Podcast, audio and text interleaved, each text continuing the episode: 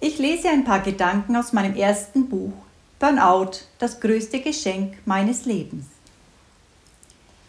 Die tägliche Unzufriedenheit vieler Menschen erschreckt mich immer wieder. Gehen wir doch nur, ein, gehen wir doch nur in der Zeit nach dem Zweiten Weltkrieg zurück. Da mussten die Menschen sehr schwer arbeiten, um ihr täglich Brot zu verdienen.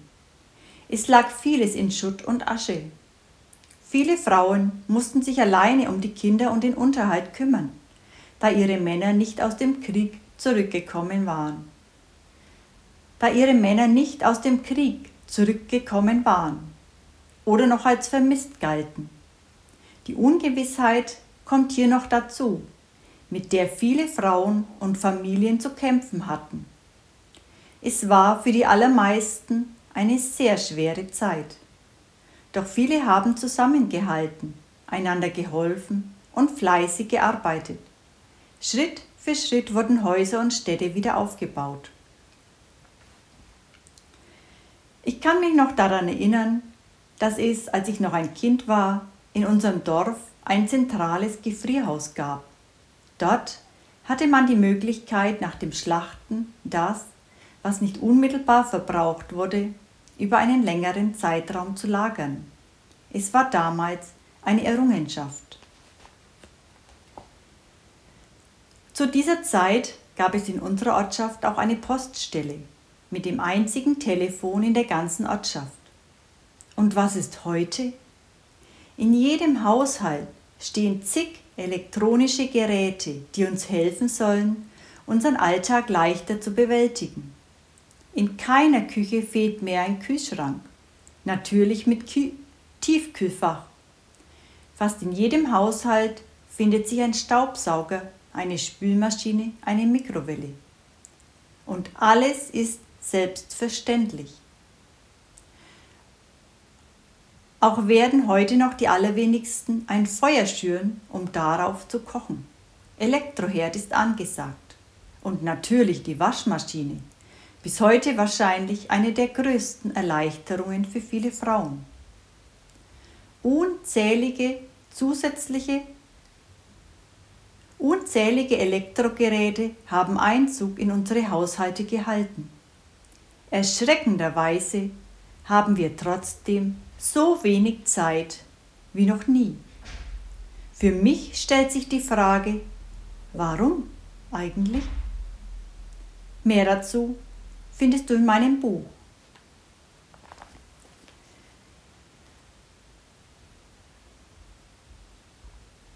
Ich finde es nach wie vor erschreckend, wie selbstverständlich alles bei uns geworden ist.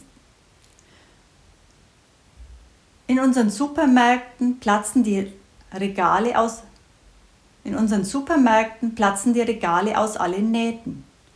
Und doch sind die Menschen so unzufrieden wie kaum vorher. Hier stelle ich fest, dass es Liebe, Glück, Freude, Zufriedenheit in unserem Leben in keinem Supermarkt der Welt zu kaufen gibt. Wir finden es in unserem Inneren.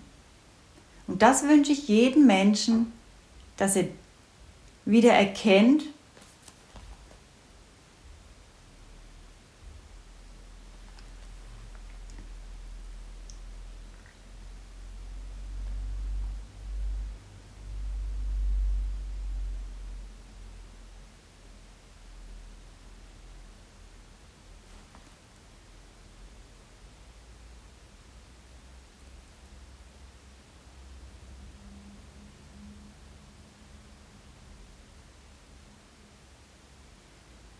bin der Meinung, wir konzentrieren uns trotz sehr vieler positiver Erleichterungen zu stark auf das Negative. Wir stellen Vergleiche an, nur um festzustellen, dass jemand anderes noch mehr und Besseres hat. Neid entsteht. Und dadurch steigt unsere Unzufriedenheit ins Unermessliche. Wir haben das Danken vergessen. Durch unser unbewusstes Leben nehmen wir das Allermeiste als selbstverständlich an, bis zu dem Zeitpunkt, an dem uns das Leben aufweckt, zum Beispiel durch eine Krankheit, einen Unfall oder einen unerwarteten, für uns viel zu frühen Todesfall in der Familie oder im nahen Bekanntenkreis. Nun werden wir jäh aus unserem Dornröschenschlaf geweckt. Wir stellen fest, dass wir vergessen haben zu leben, vergessen haben, wie das geht, wie es sich anfühlt. Wir hatten ja keine Zeit dafür.